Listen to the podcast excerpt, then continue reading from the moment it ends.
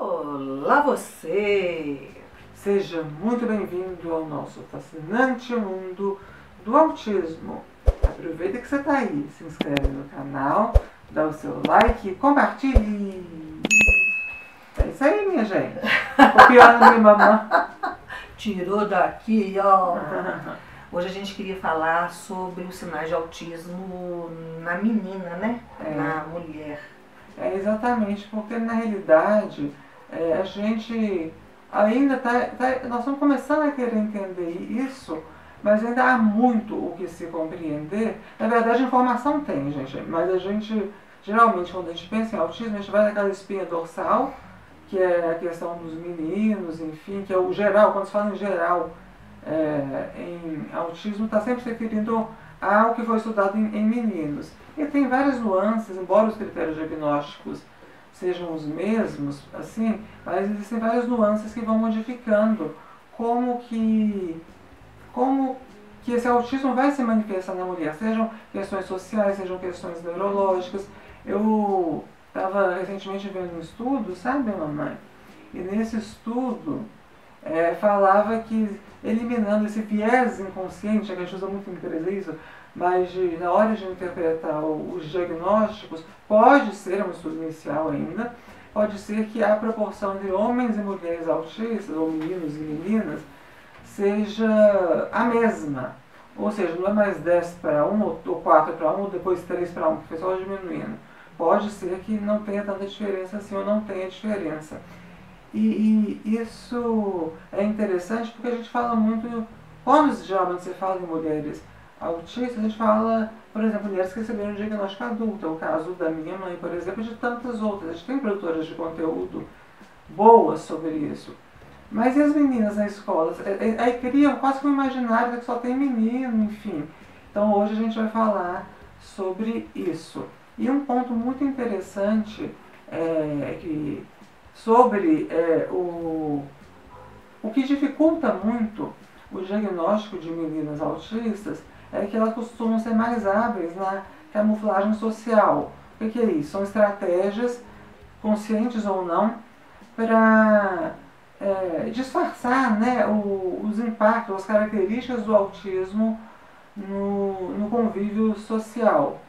Eu, é, é, é isso engloba muita coisa, desde a escolha dos assuntos, a modulação da voz, as mulheres têm mais facilidade, é, por exemplo, em copiar mesmo, mecanismos de cópia, de, de perceber que o que, que agrada e o que não agrada, elas tendem a ser mais atentas e aí até na hora de você pronunciar, você escolhe um jeito mais estratégico disso para tocar mais o outro, para conseguir interagir melhor. Né? Minha mãe, então, prova disso, né? É, na realidade, desde a infância, eu sou uma observadora, principalmente quando eu vi que as minhas ações não, não combinavam no mesmo resultado dos meus tios, dos meus primos, e eu ficava sem entender. Na escola, então, um fiasco, porque eu sabia que é, eu precisava de estudar, mas era muito difícil. Se eu pudesse fazer uma imagem, né, se eu fosse desenhar aqui uma imagem para vocês, o tempo todo da minha infância e da minha adolescência, eu me sentia como se tivesse uma mão apertando o meu coração. Nossa, Era entendo e... Era o tempo todo com esse peso. E eu tentava fazer isso que a Sofia falou. É, primeiro, eu conversava muito rápido. Blá, blá, blá, e aí eu comecei então a fazer uma modulação disso, fiz comunicação social para aprender a falar mais pausadamente. Eu não olhava muito para a pessoa.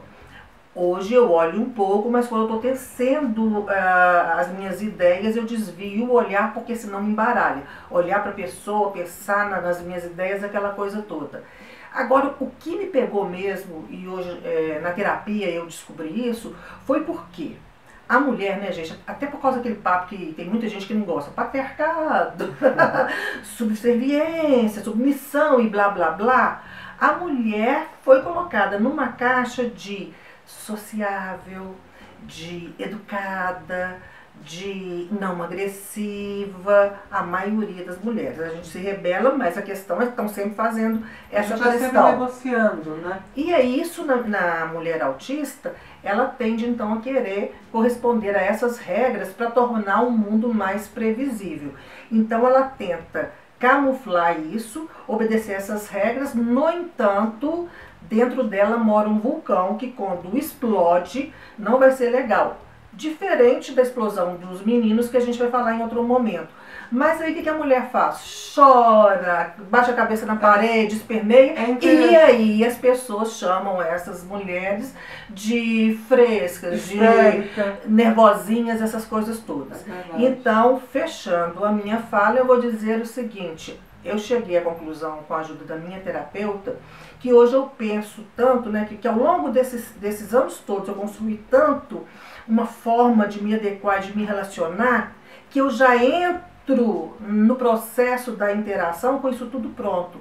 E aí fica difícil de saber quem realmente eu sou e quem é o outro, se ele é o outro e eu percebo o outro, ou se ele é uma construção dessa minha necessidade de colocar tudo nesse ritual que me foi ensinado para que o mundo se, se tornasse mais vivível, mais agradável para que eu tirasse essa mão constantemente do meu coração, pressionando e apertando. Você está me emocionando porque tudo que você falou tem muita profundidade e eu estou me vendo muito nisso. É, e pensando, tem, tem fatores, essa questão cultural e social, eu diria que até que mais pesa. Assim, eu não, não afirmo isso cientificamente tão claramente, a gente tem. Mas pelas pesquisas que eu vejo, o que mais pesa é a questão cultural e social mesmo. Mas tem outros fatores. Você falou, por exemplo, da questão da, da agressividade. É, a mulher ela tem uma menor produção de testosterona. Daí por isso que as crises também, por isso, né? As crises costumam ser mais quietas, elas são menos agitadas nessa, hora. Elas não, nós, né? Porque com o tratamento hormonal, eu vou falar disso também. É, enfim, mas, mas, a gente acaba ficando é, mais. polidas. É, até para. Mas a gente fica reservado, a gente parece que a gente perde a energia, né? É, ao invés de explodir, a gente implode. É, claro que assim, há uma tendência, mas cada caso é um caso também. Mas uma coisa que eu, que eu gostaria né, de, de pontuar nisso, nisso tudo é que ter, no começo, né, a gente até falou que a gente corresponde, então a gente busca corresponder o melhor com esforço sobre-humano mesmo, né, de desgaste, é, de autocontrole, de, enfim, é quase um burnout, né, de a gente tentar corresponder a essas expectativas sociais do papel da mulher. Só que isso desde cedo, tá? Não é agora que a gente é adulta, mas desde de... Menininha. Desde menininha. Mas é, e, e essa, isso traz um preço. A gente pode, por exemplo, é, desenvolver ou piorar é, condições coexistentes, né? como por exemplo transtorno da ansiedade, transtorno do humor, é, depressão. As, o que é, são condições coexistentes que que não são o principal do quadro, né, que seria o autismo, vão ficando tão, tão incômodas e tão difíceis que muitas mulheres realmente só são diagnosticadas na fase adulta e por causa. É, geralmente, quando uma situação desastrosa acontece, quando um parente do sexo masculino foi diagnosticado, e, e essa. E isso custa muito a qualidade de vida delas, porque elas vão buscar um diagnóstico, por exemplo, de depressão, muitos médicos, infelizmente, não, não têm esse conhecimento aí. É bipolar, é borderline, isso tudo naquele viés inconsciente que a gente fala. Mas, é, por trás disso, e para quem tem conhecimento, para quem busca estudar e se atualizar, fica claro que é uma mulher autista. É isso aí, pessoal. E eu ah, eu queria falar só mais uma coisinha, mamãe. Fala, diga, minha bichinha. Tá falando mais depois. Oh, depois nada. Na realidade, essa é uma característica de Sofia que ela tem desde pequenininha. Uhum. Fala mais palavras como qualquer outra mulher do que os homens. Mas uma coisa que, que eu queria também pontuar para a gente fechar então esse vídeo de sinais, a gente pode aprofundar mais sobre isso em outros momentos, porque é um assunto que não nos esgota, que eu acho muito, muito importante, porque é uma população vulnerável, inclusive, mas é, a questão do hiperfoco. Quando a gente fala em hiperfoco em autista, vem sempre aquele coisa, trem, é, até coisa, trem, dinossauro, aviação, é, essas coisas. A mulher, e, e, muitas vezes também alguns hiperfocos não data que a pessoa morreu, coisas fora do, do padrão de um menino daquela idade também, então é mais evidente. Quando eu era pequena eu gostava de Disney, Cinderela era a minha favorita, acho agora Frozen, ah, não sei. É muita. Cinderela ainda. Cinderela ainda. Frozen, muito legal, mas Cinderela. Três espiãs demais, só para citar, é, Barbies, só para citar que o, não é diferente do, do hiperfoco das meninas em geral. Do hiperfoco não, dos interesses das meninas em geral. Só que a intensidade desse interesse ela é muito mais profunda. Então é por isso que a gente tem que ter também uma atenção especial a esse diagnóstico da menina, porque o diagnóstico precoce é o mais importante e a gente está perdendo muitas meninas. Não perdendo assim, muitas conseguem até se sair bem, mas a custa de um sofrimento muito grande, outras se envolvem em situações muito delicadas e a gente não quer isso não. A gente quer a gente brilhando, sendo feliz e fazendo a diferença na sociedade. É.